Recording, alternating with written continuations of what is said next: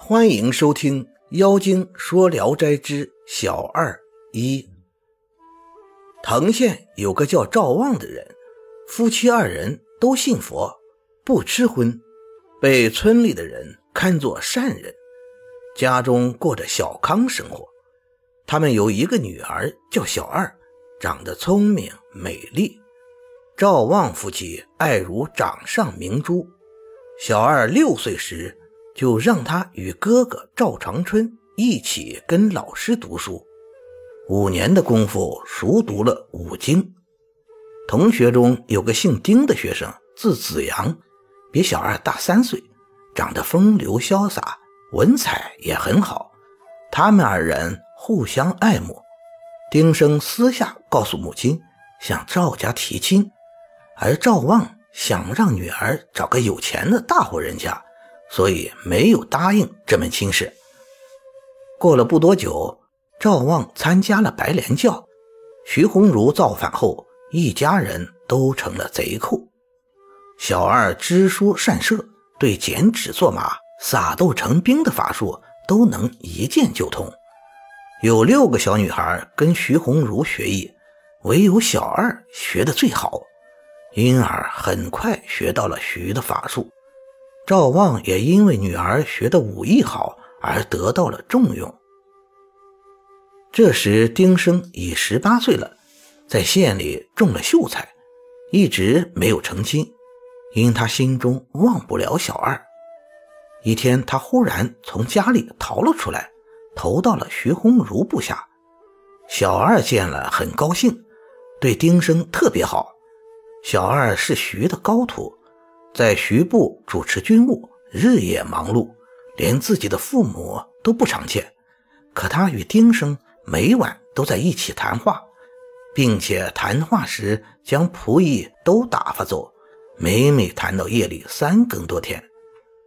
有一次，丁生私下对他说：“我来这里，你知道是为什么吗？”小二回答说：“不知道。”丁生说。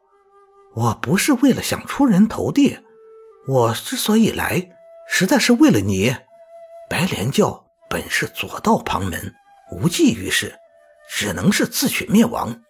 你是聪明人，难道不明白这个道理吗？你若能跟我走，就不辜负我找你这份心意了。小二听了，黯然地思索了一会儿，心里如梦初醒。他对丁生说。咱们背着我父母走了，视为不义。咱们去告诉他们。于是二人到了赵望夫妇处，向他们说明厉害。可赵望不觉悟，还说：“我师傅是神人，绝不会错。”小二知道不能再劝了，就把辫子梳成小髻，拿出两个纸鸢，与丁生每人骑一个。纸鸢慢慢展开双翅。像比翼鸟一样，双双飞走了。天明来到来无地界，小二用手捻了一下冤脖子，二人就双双着了地。他们收了冤，换了两匹驴来骑，一路小跑奔驰到山里，假装是来避难的，另了房子住下了。二人逃走时，因为比较匆忙，带的衣服不多。柴米也没有，丁生很是犯愁，向邻居家借，也没有人肯借给他们。然而小二却面无愁容，只是卖簪子、耳环等首饰度日。二人闭门静坐，互相猜灯谜，背诵过去学过的书，以赌输赢，论高低。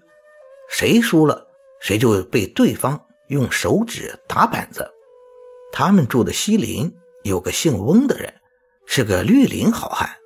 一天打猎回来，被小二看见了，对丁生说：“这个人很富，我们愁什么？暂借他一千两银子用用，不知肯借不肯借？”丁生认为不好办，小二说：“我要让他自愿拿出银子来。”他就捡了个纸判官放在地上。